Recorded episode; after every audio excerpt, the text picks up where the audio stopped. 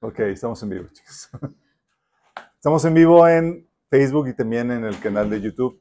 Um, estamos transmitiendo en vivo en Minas Dominical, chicos. Seguimos con el riesgo que nos vayan a cancelar el canal en cualquier momento. Para que nos oren, oren y para que el Señor nos cubra ahí las transmisiones y el material. Um, hoy en la última sesión vamos a ver eh, terminar la serie de Temor y Amor. Esta es la sesión 5. Vamos a ver cómo discernir el amor de Dios. Sí. La sesión pasada estuvimos platicando cómo discernir el temor de Dios. Vamos a comenzar con una oración. Amado Padre Celestial, te alabamos, te bendecimos, te damos gracias, Señor, por tu venida presencia en medio de nuestro Señor.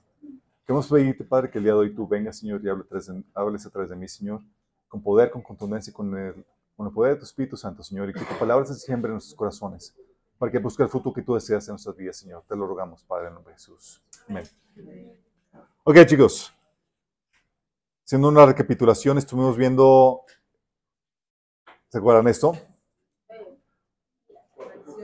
4 por 4 chicos. No, no, no, 4 por 4 16. No. 4 por 4 16. No, chicos. No, estamos platicando la vez pasada, haciendo una recapitulación para que se les quede bien memorizado, chicos. Habíamos estado platicando cómo la vida cristiana está diseñada para ser conducida como un vehículo todoterreno, por lo mismo requiere tracción delantera y trasera, lo que se conoce comúnmente 4x4. Sí. No estaba preguntando la tabla de multiplicar. Sí. Entonces se requiere tracción delantera y trasera para superar todos los retos que vas a enfrentar en el camino. La atracción trasera habíamos platicado que es el temor a Dios, que es el temor al castigo si nos apartamos de sus caminos. Si te falta esa atracción, habíamos platicado que crees que Dios te ama, pero no castiga y eso te va a llevar a que resbales en la inmoralidad y te entregues a ella. La atracción delantera es el amor a Dios, que es el, es el saber que Dios tiene un deseo por ti que te quiere a pesar de tu pecado.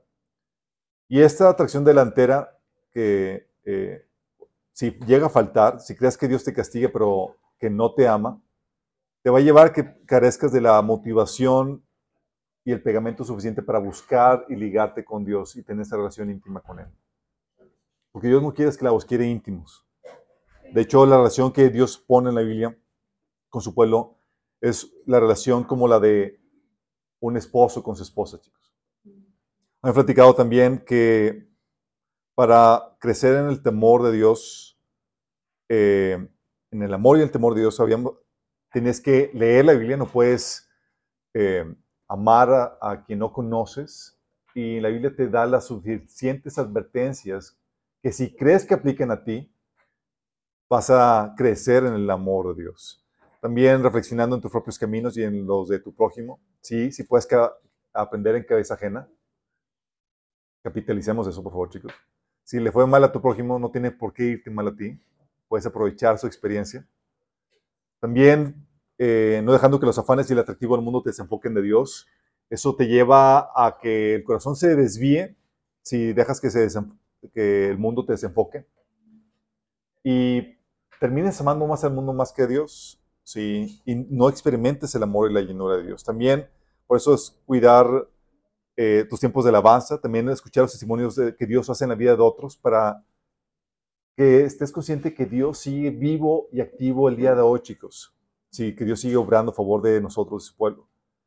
También abundando en el agradecimiento por todos, sacando la queja de tu vida, experimentando la presencia de la llenura y accediendo continuamente al perdón de Dios que nos lleva a vivir una vida de en continua deuda con Dios, chicos, lo cual hace que lo manifestemos en un mayor amor hacia Él. Y hemos platicado que para discernir el castigo de Dios se requiere un trabajo de reflexión a la luz de la Biblia, porque luego llegas a conclusiones completamente equivocadas, sí, que el karma me castigó y cosas por el estilo, sí. Pero hay veces donde la, las consecuencias son sobrenaturales y de forma indirecta. Si no hay forma de saber más que por revelación, ¿sí? Así como pasó con David, que, oye, tres años de sequía, y pues, ¿qué onda? ¿Qué hicimos? Nada, que era castigo de, algo que había hecho Saúl. Todos vimos eso, indispensable discernir el, el, castigo, porque a veces pensamos que estamos sufriendo y es por causa de un castigo cuando nada que ver.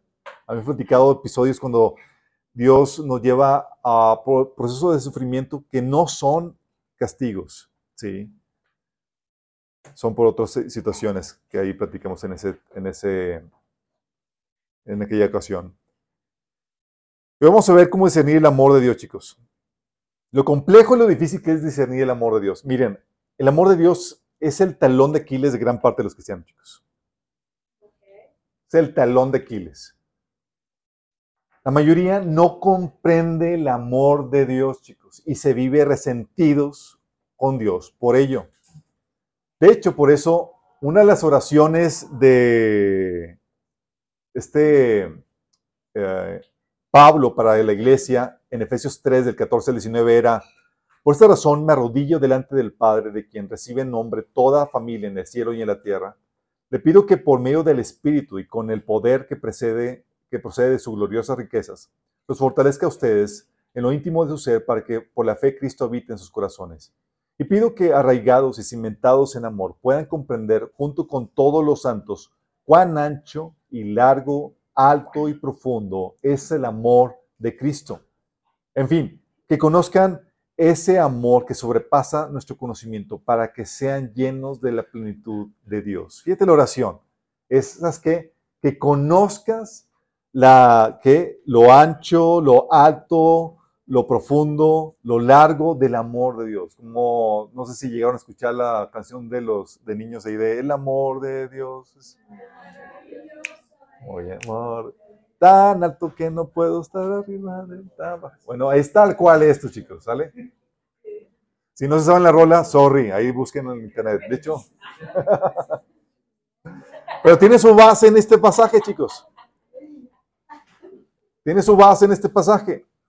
Pero la mayoría no entiende, y Pablo tenía que orar porque la mayoría de las veces no entendemos el amor de Dios, chicos. No sabemos cómo nos está amando. Pasó con el pueblo de Israel, que se resintió porque no veían el amor de Dios. No lo veían porque no percibían el amor de Dios porque los dejaba sufrir incomodidades. Eh, pregunta, si estamos grabando en el fijo, ¿verdad? Ah, perfecto.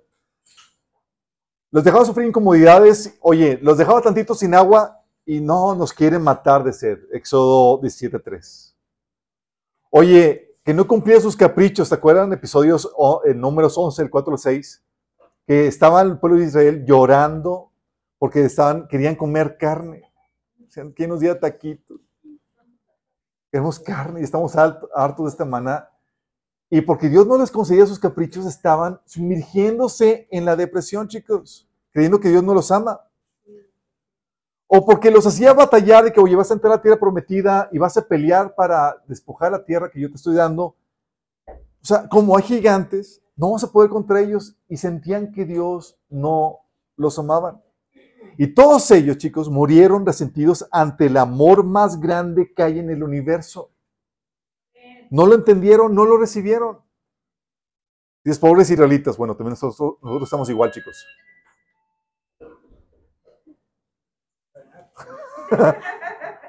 no estamos en el aeropuerto, chicos.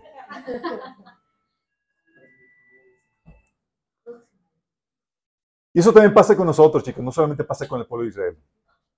Nos resentimos con él porque permite tal o cual cosa dolorosa en nuestra vida. Si Dios me ama, ¿por qué me va mal? ¿Qué pregunta? Y si me ama, ¿por qué permitió esta desgracia en mi vida? Si eres un gran siervo de Dios, ¿por qué dejó que muriera tan joven? ¿O cómo puede un, un Dios bueno permitir tanta maldad? Y nos resentimos con Él por permitir tal o cual cosa dolorosa en nuestra vida. O nos sentimos no amados si no nos concede tal o cual cosa. No, se frustró mi proyecto de negocios y no me, no me ha ayudado a prosperar. Sí, no está dejando que, que prospere en tal proyecto. O no sé si Dios me ama, pues aún no me da mi pareja o mis hijos. Porque Dios no me da tal cosa, decimos que Dios no me ama. Y parece que se olvidó de mí. O nos sentimos no amados cuando Dios bendice a otro y no a uno. ¿Te ha pasado? ¿Te comparas? Oye, a los malos les va bien y prosperan y a mí que busco agradarle. Nada. Yo, ¿qué pasó, Señor? Sí. O, oh, Señor, ¿por qué prosperas a mi hermano y a mí que estoy con toda la talacha sirviéndote, amándote? Nada que ver. O Dios da a otros, Dios a otros les da muchos dones y los usa poderosamente y a uno si acaso una palabra de exhortación de vez en cuando. Y de exhortación. De exhortación, de esas que no gustan. y a veces nos comparamos porque Dios utiliza de una forma más sobresaliente o más vistosa a otro hermano que a uno. Recuerdo cuando estaba recién comenzando mi fe, oye, llega un chavo un poco menor que yo y comparte en el grupo y Dios lo utilizó con poder y, y era como que, Señor, ¿por qué él y yo no? O cuando no, en, ese en ese entonces, en los 90, eh, estaba el mover del espíritu y, todos se caían. yo como eh, David, caían, caerán mil a mi lado y diez mil a mi lado, para mí no me tocará. Oye, pues sí me lo he aplicado, pero todos caían y demás, y a mí, así nada más parecía que el espíritu me saltaba y se iba con el siguiente. Otros caen por el espíritu y yo no, ¿qué pasó, Señor? No mames. Pero malentendemos el amor de Dios, no sabemos cómo opera. Creemos que nos ama cuando, y luego creemos que nos ama cuando conseguimos en esta vida aquello que el mundo nos ofrece. Hoy conseguir, conseguir riquezas, éxitos, es que Dios me ama. Ajá. Pero mira, de la laptop. Está, ahí está. El cargador de laptop está ahí conectado al cable.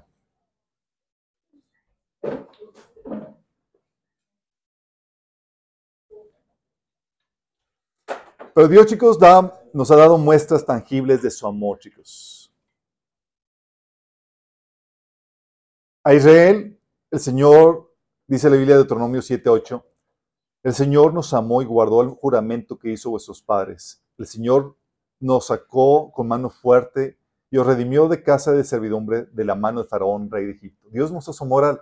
No tenía la necesidad de redimir al pueblo de Israel, de amarlo, de cumplir su promesa para con el pueblo de Israel. Pero también a nosotros nos ha dado una muestra tangible de su amor, chicos.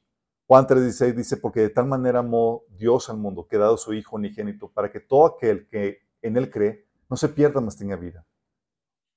Pero discernir el amor de Dios, chicos, sin embargo, es complejo porque requieres entender, requieres entender, chicos, la manera de pensar de Dios. Y eso, mira, dice la Biblia en Isaías 55, 9. Así como los cielos son más altos que la tierra, también mis caminos y mis pensamientos son más altos que los caminos y pensamientos de ustedes. Tópalas. Está diciendo, mira, tú piensas aquí, yo pienso allá arriba. Sí. De hecho, tan complejo es que el Señor te invitaba que si te querías gloriar de algo en esta vida, te gloriaras de conocerlo. Así de complejo es. Dice Jeremías 9:24, si alguien ha de gloriarse, que se gloríe de conocerme y de comprender que yo soy el Señor que actúa en la tierra con amor, con derecho y justicia, pues eso es lo que me, a mí me agrada.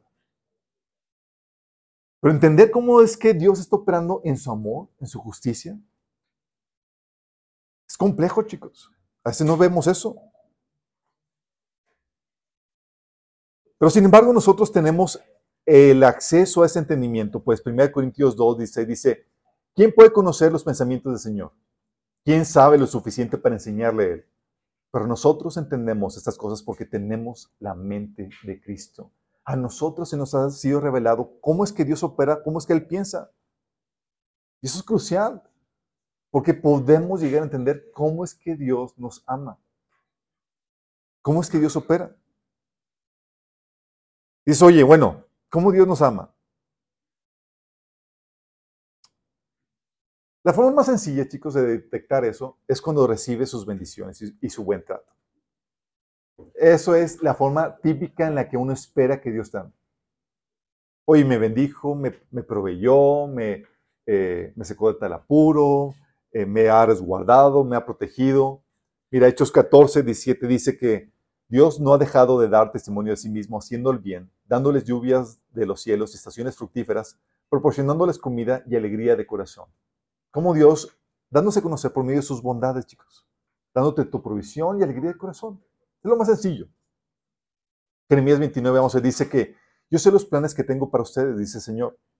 Son planes para lo bueno y no lo malo, para darles un futuro y esperanza. Hablando que Dios tiene planes para contigo para bien, para bendecirte. De hecho, Salmo 35, 27 dice, exaltado sea el Señor quien se deleita en el bienestar de su siervo. O Dios, cuando ves que desea tu bienestar y lo, y lo provee, además dices, wow, o sea, es claro que me está amando. Sí. De hecho, dice eh, Mateo 7:11, pues si vosotros siendo malos sabéis dar buenas dádivas a vuestros hijos, cuánto más vuestro Padre está en los cielos dará buenas cosas a los que le pidan. Hablando de dar buenas dádivas, buenas cosas. De hecho, Jeremías 39, 41 dice, me gozaré en hacerles bien y con fidelidad de todo corazón los volveré a plantar en la tierra. Dios gozándote en bendecirte, en hacerte bien, en proveerte, en darte lo que necesitas. Dice eh, Deuteronomio 20 del 9 al 10, entonces Señor tu Dios te bendecirá con mucha prosperidad en todo el trabajo de tus manos y en el fruto de tu vientre, y en las crías de tu ganado, y en las cosechas de tus campos. El Señor se complacerá de nuevo en tu bienestar, así como se deleitó en la prosperidad de tus antepasados. Siempre y cuando obedezcas al Señor tu Dios y cumplas sus mandamientos y preceptos escritos en este libro de la ley, y te vuelvas al Señor tu Dios con todo tu corazón y con toda tu alma. Y esta forma, chicos, cuando tú ves las bendiciones que caen en tu vida, dices fácilmente, sin necesidad de una teología profunda, y de conocer mucho a Dios, dices, Dios no está mal. ¿Pero qué crees? No toda bendición es muestra del amor de Dios.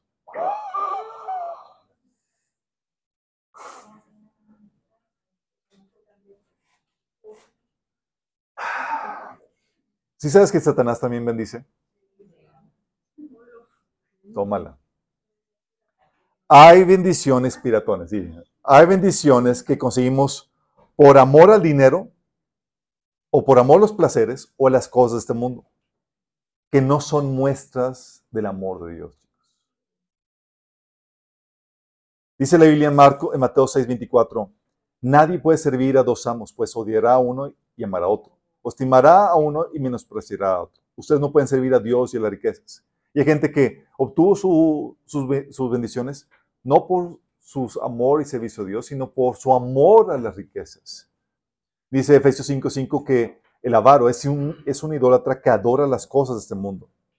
De hecho, 1 Juan 2 del 15 al 16 dice, no amen este mundo ni las cosas que les ofrece, porque cuando aman al mundo no tienen el amor del Padre en ustedes. Pues el amor sol, eh, pues el mundo solo ofrece un intenso deseo por el placer físico, o sea, los placeres, un deseo insaciable por todo lo que vemos y el orgullo de nuestros logros y posesiones. Nada de eso proviene del Padre, sino que viene del mundo. Está hablando de, de todo lo que el mundo te ofrece y dices que, oye, conseguí, imagínate, dices, conseguí el, mis placeres físicos, el orgullo de mis logros y posesiones, eso todo lo que ofrece el mundo. Y dice que nada de eso viene, proviene del Padre, sino que viene del mundo, chicos. Es decir, Dios no te lo da, ¿te lo da quién? Pero a veces pensamos que cuando recibes esto, Dios te está amando. Y Dios dice, no, hijito, yo no soy. Qué trip. Qué trip, ¿verdad? 1 Timoteo 6, 5 dice, individuos como esto siempre causan problemas, tienen la mente corrompida y le han dado la espalda a la verdad. Para ellos, mostrar su misión a Dios es solo un medio para enriquecerse. Fíjate cómo está hablando que mostrar su misión a Dios, es decir, querer agradar a Dios, es solamente un medio, no es un fin para hacerse ricos o para ganar lo que realmente desean, chicos. Que la avaricia. La actitud correcta es que sí debemos vivir para Dios, no para el dinero, chicos. Dios debería ser buscado primero, no el dinero. Su voluntad antes que las añadiduras. Las bendiciones materiales son la añadidura, chicos, no la meta. Cuando se convierten en la meta y lo consigues, ¿quién crees que te lo da? Qué heavy, ¿verdad? Las bendiciones que Dios, que Dios trae, chicos, son consecuencias de tú haber estado buscando la voluntad de Dios sobre tu vida. Eso sí, de hecho ahondamos de eso en el taller de, finanzas, cómo buscar la voluntad de Dios eh, para tu vida es que Dios quiere que, que tú seas una persona que genere valor, ¿sí? que cumplas, dice Dios preparó de antemano buenas obras para que tú andes sobre, eh, en ellas. Dios quiere que te pongas a chambear y por consecuencia ese trabajo que haces para bendición de otras personas va a venir las añadiduras. Si viene fama, si viene riqueza y demás, es son añadiduras, no es la meta. Pero cuando son la meta y lo consigues, no fue Dios el que te lo estuvo dando. Hay bendiciones, de hecho, que conseguimos obrando mal, chicos. El que obra mal, se le pudra tan mal.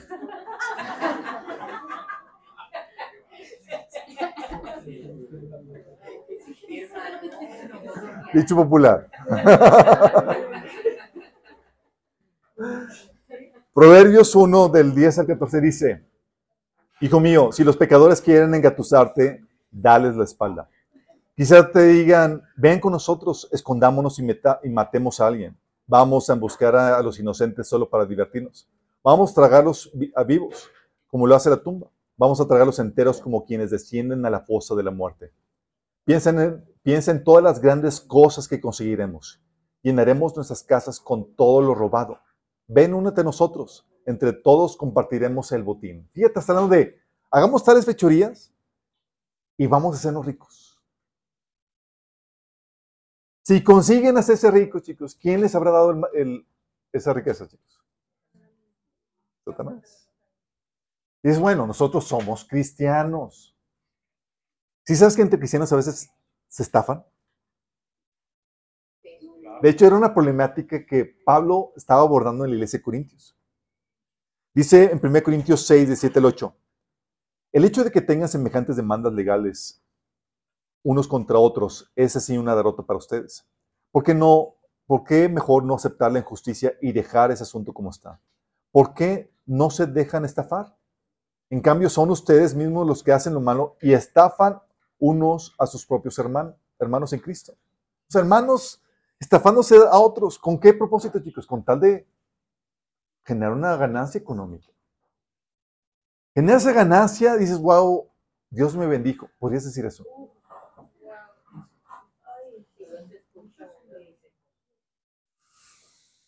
Como aquí en México tenemos un dicho que dice, el que no tranza, wow, se lo saben chicos. Espero que no, no lo estén aplicando. Temeroso. Temeroso. Imagínate, si tú tranzas y avanzas, ¿quién te dio ese avance, chicos? El enemigo. Qué heavy. Qué heavy. ¿Te lo da el enemigo? Sí. Entonces hay bendiciones que consigues obrando mal. Esas bendiciones no vienen de Dios. Oye, incluso no solamente pueden ser bendiciones económicas, chicos. oye, pues ya me conseguí un gran, a un buen hombre y demás. Ah, pero está casado.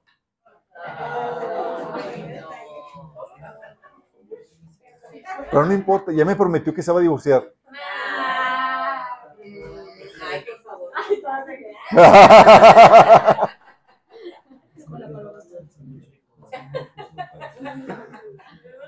o sea, no son bendiciones solamente económicas. También, así es, Dios es fiel a sus principios. También hay bendiciones, chicos, también en cuestiones de, oye, me saqué un 10. Sí, claro.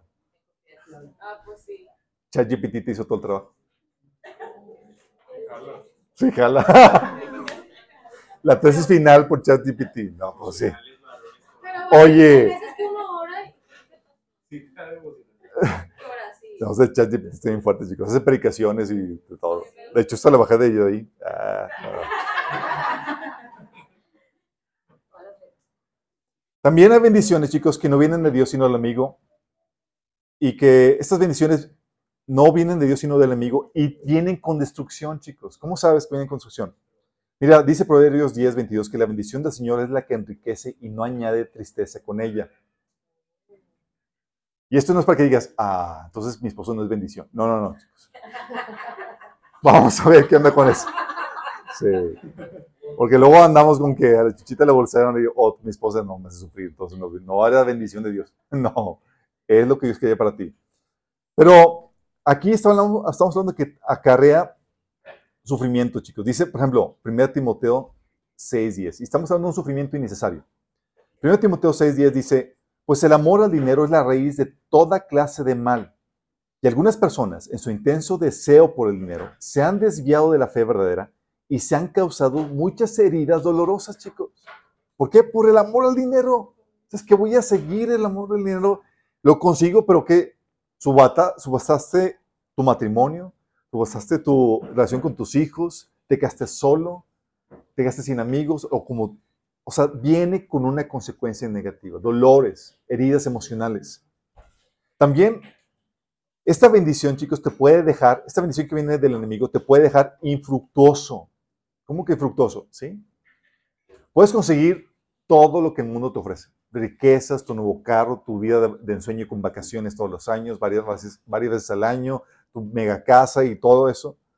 Pero dice Mateo 13, 22, el que fue sembrado entre espinos, ese es el que oye la palabra, pero el afán de este siglo y el engaño de las riquezas ahogan la palabra y se hace infructuosa.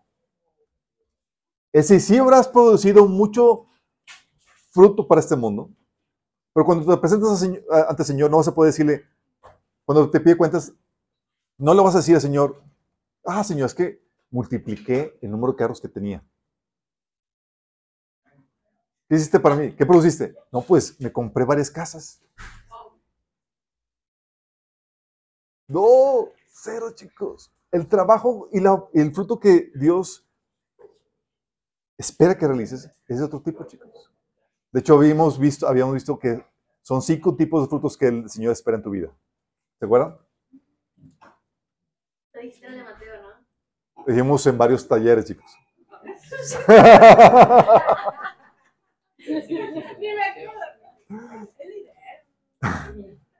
Habíamos hablado varios de... Sí. Es Devoción por el Señor. Frutos del Espíritu. Sí, que son el carácter de Cristo, que es lo que Él espera. Espera fruto de labios, que es alabanza. Espera también las buenas obras que preparó en tu mano. Espera discípulos también, sí, el ministerio que, que debes realizar.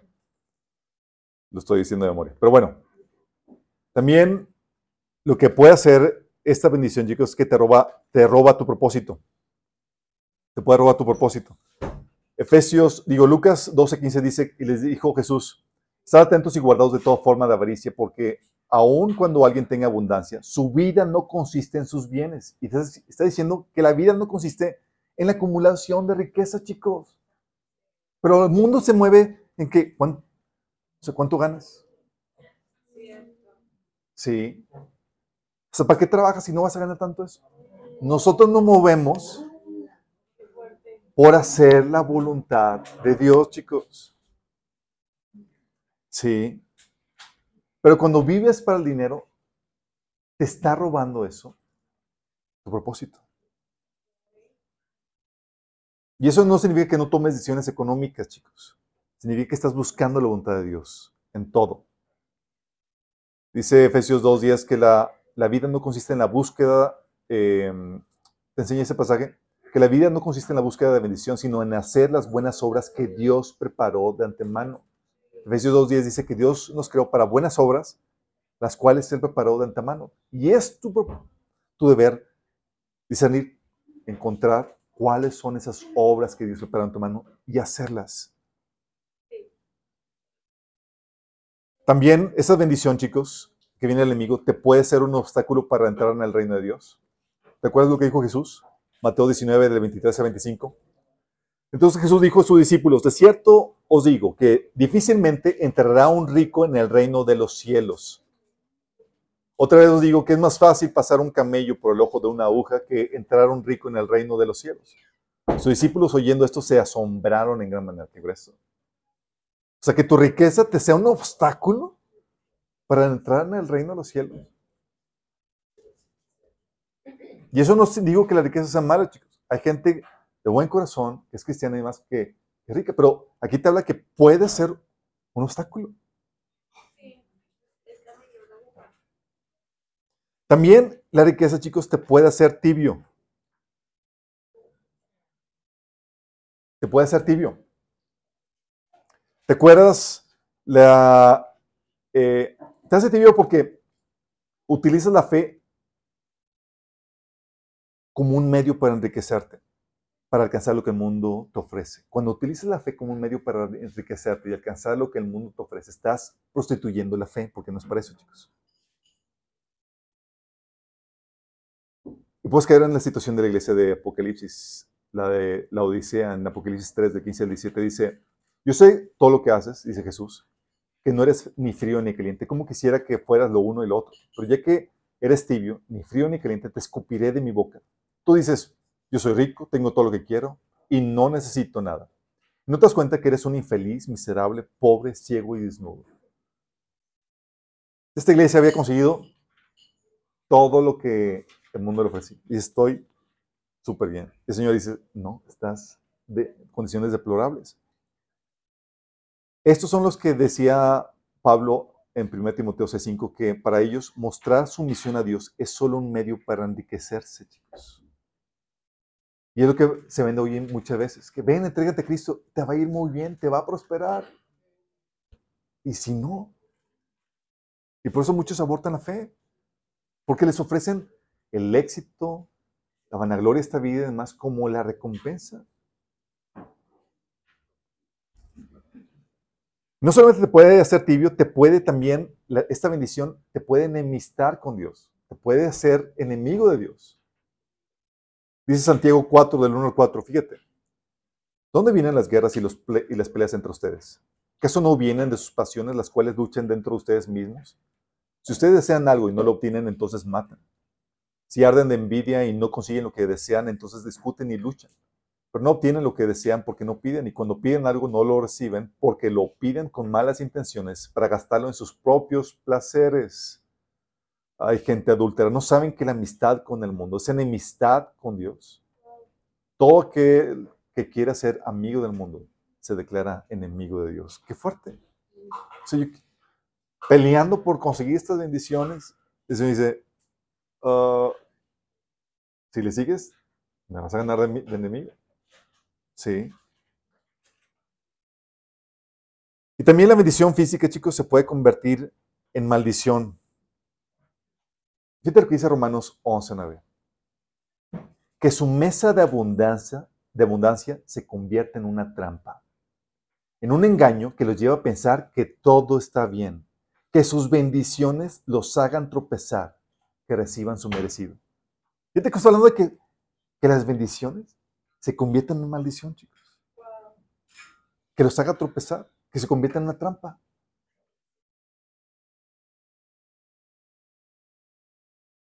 Dice Proverbios 1 del 15 al 19, hablando de estos que consiguen dinero mal vida, dice que así terminan todos los que codician el dinero. Esa codicia les roba la vida. Una bendición que termina en maldición, chicos. Y lo grueso del asunto que también puede llevarte a perder el alma. ¿Te imaginas los cristianos de la iglesia de Corintios enriqueciéndose, estafando a los otros hermanitos? ¿De qué les serviría, chicos? ¿De qué serviría conseguir el tipo de vida que ellos esperaban con riquezas y comodidades si perdían su alma? Dice en 1 Corintios 6 del 9 al 11, del 9 al 10, no se dan cuenta que los que hacen lo malo no heredarán el reino de Dios. No se engañen a sí mismos. Los que se entregan al pecado sexual, rinden culto a ídolos o cometen adulterio o son prostitutos o practican la homosexualidad o son ladrones o avaros o borrachos o insultan o estafan a la gente, ninguno de esos heredarán el reino de Dios. Y Pablo lo estaba diciendo particularmente en contexto de que los hermanos estaban teniendo la, la, problemática de estafarse unos a otros en la iglesia de Corintios.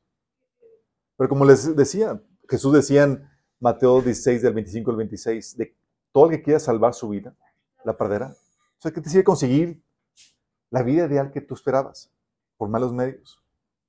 Y todo el que pierda su vida por causa de mí, la hallará. Porque ¿qué aprovecha el hombre si ganare todo el mundo y perdiere su alma? ¿Qué recompensa dará el hombre por su alma? Y eso le pasó a Demas. ¿Te acuerdas el colaborador de Pablo? Pablo, Demas era un colaborador que estuvo con él muchos episodios, aventuras, compartiendo el Evangelio. Pero yo un punto dijo, ¿sabes qué? Esta vida cristiana está muy sacrificada. La porra. Y dice Pablo en, 2 Corintios 4:10, Demas me abandonó porque ama las cosas de esta vida y se fue a Tesalónica. Un obrero menos. ¿Por qué? Por amor a las cosas de esta vida. Imagínate, ser compañero de trabajo de Pablo. Dice, ¿y ahora qué vamos a comer, Pablo? Hoy nos toca ayunar otra vez. ¿Otra vez?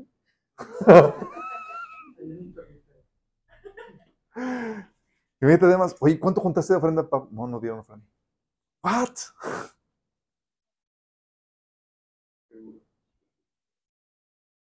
Digo, ¿sabes qué?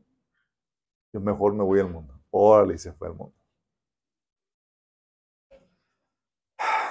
Porque chicos, cuando tú vives para esta bendición desvirtuada que provee el enemigo, vives para ella y no para cumplir tu propósito. Piensan que su propósito es ser ricos. No es tu propósito, chicos. Sí, si usted da la bendición de ser rico, será por seguir el propósito de Dios. Pero muchos tienen ese propósito, esa, esta meta. Es que mi propósito es ser rico en la vida. ¿Really? Cuando tú conviertes la añadidura en propósitos, tú sabes que estás eh, viviendo para la bendición equivocada. Hay muchos que vienen no solamente para ser ricos, sino para tener una bonita familia, o un negocio próspero, o una mejor casa. No es el propósito, chicos.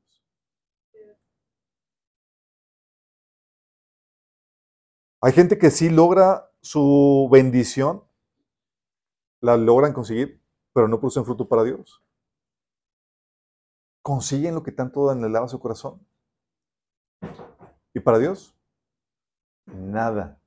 Mateo 13, 22 dice, el que recibió la semilla que cayó en, y, que cayó en tres pinos es el que oye la palabra, pero las preocupaciones de esta vida y el engaño de las riquezas la ahogan, de modo que no llega a dar fruto. ¿Te acuerdas del, del que se presentó con el, con el talento escondido que nada más, Señor, aquí... Te, tú te llegas a preguntar y dices, ¿qué hizo todo este tiempo? Nada, ¿no? Seguramente estuvo trabajando para él, chicos, pero no para su Señor. Soy que tenía otros negocios. ¿Tu talento? Aquí está. Mis negocios prosperaron muy bien, pero no puedo darte cuenta de mis negocios porque no son tuyos.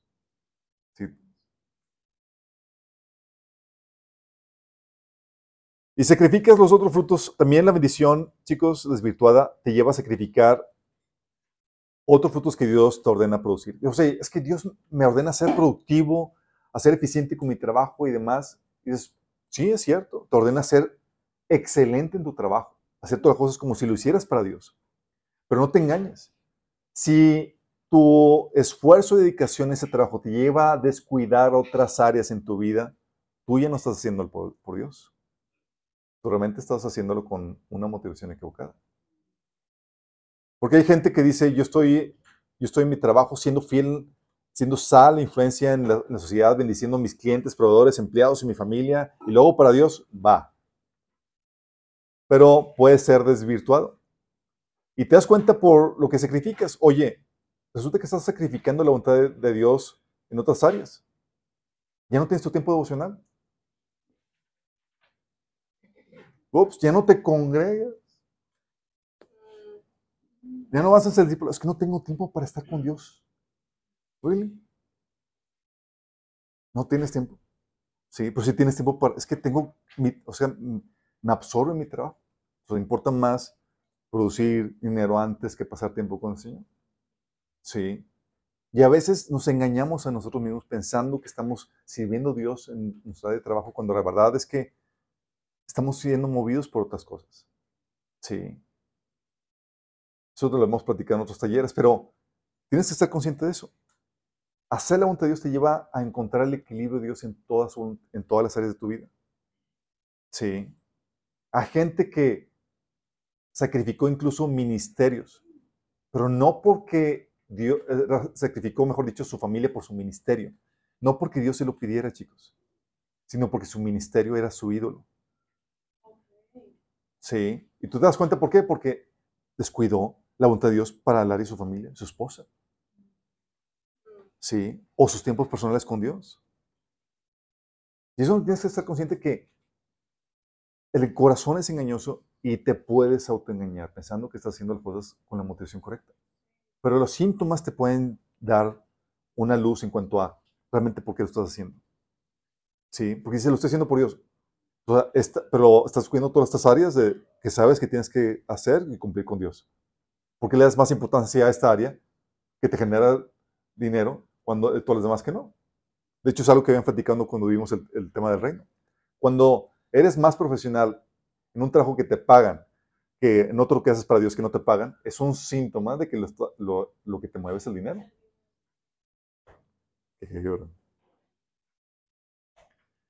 Entonces hay bendiciones que dices, wow, Dios me está bendiciendo, y resulta que, whoops, Dios está diciendo, no, yo no estoy hijito. Yo no fui. Por gente que, estaba, que buscaba y anhelaba estas bendiciones. Y al ver que Dios no se las daba, chicos, ¿con quién creen que se fueron?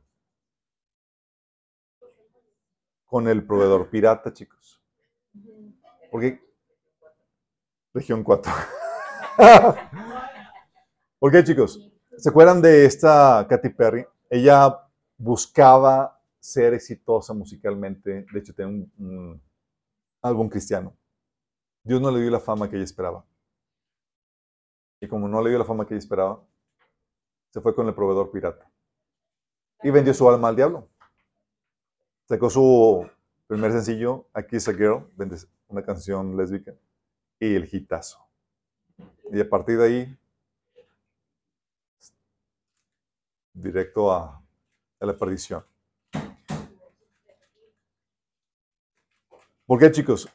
Y dices, vino bendición, Dios la bendijo. No, no está siendo bendecida por Dios. Está bendecida, está siendo bendecida por el Dios de este mundo. Sí. Y tú y yo podríamos estar cayendo en esa misma bendición, chicos. Tal vez tú no vendas tu alma al diablo de esa forma, pero tal vez tú sacrifiques tus tiempos devocionales, tus tiempos familiares, tus tiempos discipulados, demás, para conseguir esa bendición que el enemigo te está prometiendo. Sí. Y por otro lado, chicos, entonces no toda la bendición viene de Dios. Sí, Dios bendice y se muestra claramente su amor por medio de las bendiciones. Pero no todas las bendiciones son de Dios. Hay bendiciones que vienen del enemigo. Y no todo sufrimiento es un acto de desamor de Dios, chicos. Ya, te lo repito, no todo sufrimiento es un acto de desamor de Dios. Dios utiliza lo feo y doloroso del pecado, chicos, de la caída, las consecuencias nefastas y terribles de la caída. Lo utiliza todo eso para cumplir sus gloriosos propósitos en tu vida. Vimos una, una predicación que se llama La ventaja del pecado tiene ventajas al pecado, Dios le saca ventajas a todos, chicos. Hasta al diablo. Sí. Y el sufrimiento es, tenemos que entender que es soportable cuando le haya sentido o propósito, o cuando hay una noble causa mayor por la cual sufrirlo, o cuando ves que es para tu bien, chicos. Y eso es lo que Dios hace. Dios le da un propósito mayor, le, te muestra cómo es que obra para tu bien, le da sentido, le da propósito. Por ejemplo, Dios puede permitir el sufrimiento para tu salvación. Para tu salvación, chicos. Dios redime el dolor y el sufrimiento ocasionado por la caída para traer a las personas de vuelta a Él en arrepentimiento. ¿Cuántas personas no han venido a los pies de Cristo porque son las crisis y problemáticas en sus vidas? Que si no hubiera sido así, no hubieran venido a Cristo. Situaciones de crisis, de enfermedad, de quebranto que los llevaron a los pies de Cristo.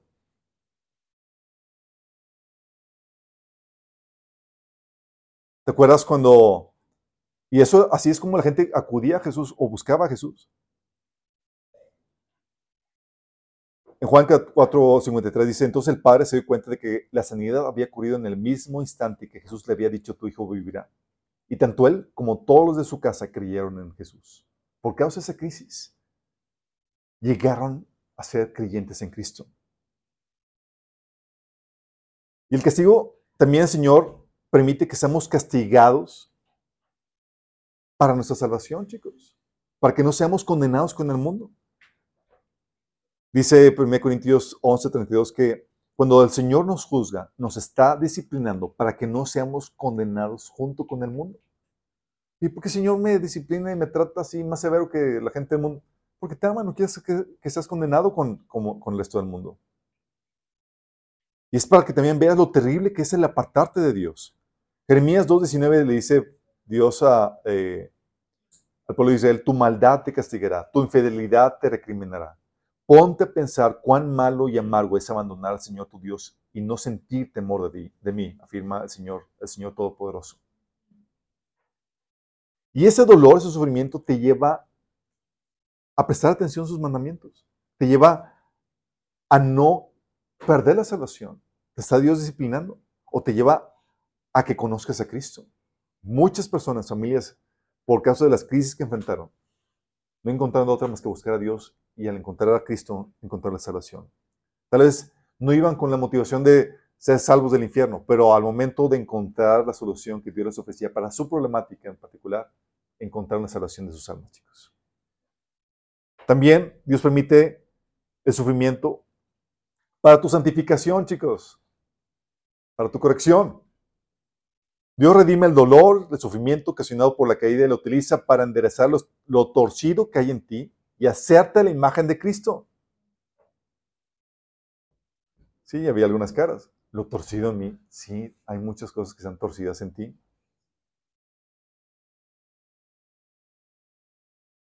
Dios lo utiliza como disciplina de corrección para hacernos a su imagen. Hebreos 12, del 4 al 11. Dice, en la lucha que ustedes libran contra el pecado, todavía no han tenido que resistir hasta derramar su sangre. Fíjate las palabras, Daniel. ¿Cómo? Se me está yendo mal y dice, tranquilo, ni siquiera has derramado sangre. Dice, ya han olvidado por completo las palabras de aliento que como a hijos se les dije, hijo mío, no tomes a la ligera la disciplina del Señor, ni te desanimes cuando te reprenda, porque el Señor disciplina a los que ama y azota a todo el que recibe como hijo. Lo que, los que soportan es para su disciplina, pues Dios los está tratando como hijos. ¿Qué hijo hay quien el Padre no disciplina? Y si ustedes se les deja sin la disciplina que todos reciben, entonces son bastardos y no hijos legítimos. Después de todo, aunque nuestros padres humanos nos disciplinaban, los respetábamos. No hemos de someternos con mayor razón al Padre de los Espíritus para que vivamos. En efecto, Nuestros padres nos disciplinaban por un breve tiempo como mejor les parecía, pero Dios lo hace por nuestro bien, a fin de que participemos de su santidad. ¿Te das cuenta? Dios ocasionando, produciendo disciplina en tu vida. Y la disciplina, chicos, no es agradable. Y dice, es para que participes en su santidad. Dice, ciertamente ninguna disciplina en el momento de recibirla parece agradable, sino más bien penosa. Sin embargo, Después produce una cosecha de justicia y paz para quienes han sido entrenados por ella. Dice, Señor, ¿por qué permitiste ese sufrimiento y más? de Señor, mira, hijito, estoy disciplinando. Hay muchas cosas torcidas en tu corazón. Es genial, chicos. Y Dios pone, dice que el hierro con hierro se forja y el hombre con el trato con el hombre. Dios puso, por ejemplo, de mi, mi formación cuando recién me entregué a Cristo, mi papá tenía un montón de defectos, no era cristiano, todavía no lo es, pero ya casi. Y, oye, por medio de él, Dios me enseñó humildad, quebrantarme, humillarme, me enseñó a someterme a las autoridades y demás. Pero me, me costaba y era, era, era, grueso tenía que soportar un maltrato y, y así sacar lo que realmente había que corregir en el corazón. Lo mismo pasa con este Pablo que le decía a los de la iglesia de Corintios por los abusos de la Santa Cena. Decía, ¿sabes qué? Por esta razón algunos están débiles y están enfermos y algunos incluso han muerto. Dios le estaba dando el pau, pau, chicos celestial. Si nos examináramos a, nosotros mismos, Dios no nos juzgaría de esa manera. Sin embargo, cuando el Señor nos juzga, nos está disciplinando para que no seamos condenados junto con el mundo. Entonces Dios puede utilizar sufrimiento para tu santificación, chicos, para hacerte la imagen de Cristo. Aquí me faltó uno. Dios puede permitir pruebas y dificultades también para forjar el carácter de Cristo, chicos. Fíjate lo dice Romanos 5, del 13 4. También nos alegramos al enfrentar pruebas y dificultades. ¿Se alegran, chicos? Sí. En la cara de la sonrisa obligada. Si también nos alegramos al enfrentar pruebas y dificultades porque sabemos que nos ayudan a desarrollar resistencia. Y la resistencia desarrolla firmeza de carácter y el carácter fortalece nuestra esperanza segura de salvación. ¿Por qué, chicos? El carácter que está hablando aquí es el carácter de Cristo. Y está hablando que las pruebas y dificultades son lo que lo desarrollan. Por eso cuando tú oras, Señor, hazme tu imagen y semejanza, se dice, vamos. Y te pone a tu amado hermano sin pulir, chicos. Porque déjame decirte esto, chicos. La gente, la gente ya pulida con la de Cristo, la gente amable, amorosa, no te desarrolla el carácter de Cristo. Ah. Ellas, ellos, nosotros, ah, somos, son, esas personas son para tu disfrute presente, chicos. Pero quienes realmente desarrollan tu carácter son las personas, personas odiosas o difíciles. Amén. dices, por nada. Sí, como que.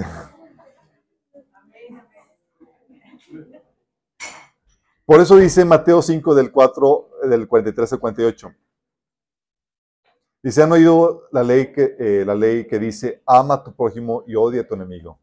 Pero yo digo, ama a tus enemigos, ora por los que te tratan mal. De esa manera estarás actuando como verdadero hijo de tu Padre que está en el cielo. Pues Él da la luz de su sol tanto a los malos como a los buenos y envía lluvia sobre los justos y los injustos por igual. Si solo amas a quienes te aman, ¿qué recompensa hay por ello? Hasta los corruptos cobradores de impuestos hacen lo mismo. Si eres amable solo con tus amigos, ¿en qué te diferencias de cualquier otro? Hasta los paganos hacen lo mismo. Fíjate, hay amor pagano, que es el amor condicional, y el amor cristiano, que es el amor que se da cuando la persona no se lo merece. Dices, a los paganos hacen lo mismo, pero tú debes ser perfecto, así como tu padre está en el cielo. Por eso, oye, ¿estás casado con una persona odiosa? ¿O tienes padres problemáticos? ¿O un jefe que te hace la vida de cuadritos? Aleluya. Dios está forjando tu carácter por medio de esas personas. Amén. Por eso Santiago 1, de 2 a 4 dice, amados hermanos, cuando tengan que enfrentar cualquier tipo de problemas, considérenlo como un tiempo para alegrarse mucho. Porque ustedes saben que siempre que se pone a prueba la fe, la constancia tiene una oportunidad para desarrollarse. Y eso que, ¿por qué habla que se tiene que desarrollar la constancia, chicos? Porque la única forma en que puedes salir victorioso es aplicando las herramientas que Dios te enseña en medio de la prueba. Te lleva a aplicarlo una y otra y otra. Hay gente que me dice, es que Alberto, me la vivo haciendo mis cuartitos. la constancia, la que desarrolla el carácter, chicos. ¿Hasta cuándo? Y con eso del término cuartitos estoy hablando del proceso de sanidad emocional, chicos, ¿sale? Entonces lean que aquí se quedó porque ministramos a la gente de sanidad en un cuartito que teníamos aquí. Dice, porque ustedes saben que siempre que, se pone a prueba la fe, la constancia tiene una oportunidad para desarrollarse. O sea, tienes que, se te obliga a que seas constante. Es como si estuvieras en el, en el, como si estuvieras en la alberca y estás forzado a estar bataleando y nadando para no hundirte. De hecho, uno de mis hermanos aprendió a nadar así, la aventaron al ver que una niña mala onda. y, ya. Y una y otra y otra. Y se cuenta que ya, ya nadaba. así.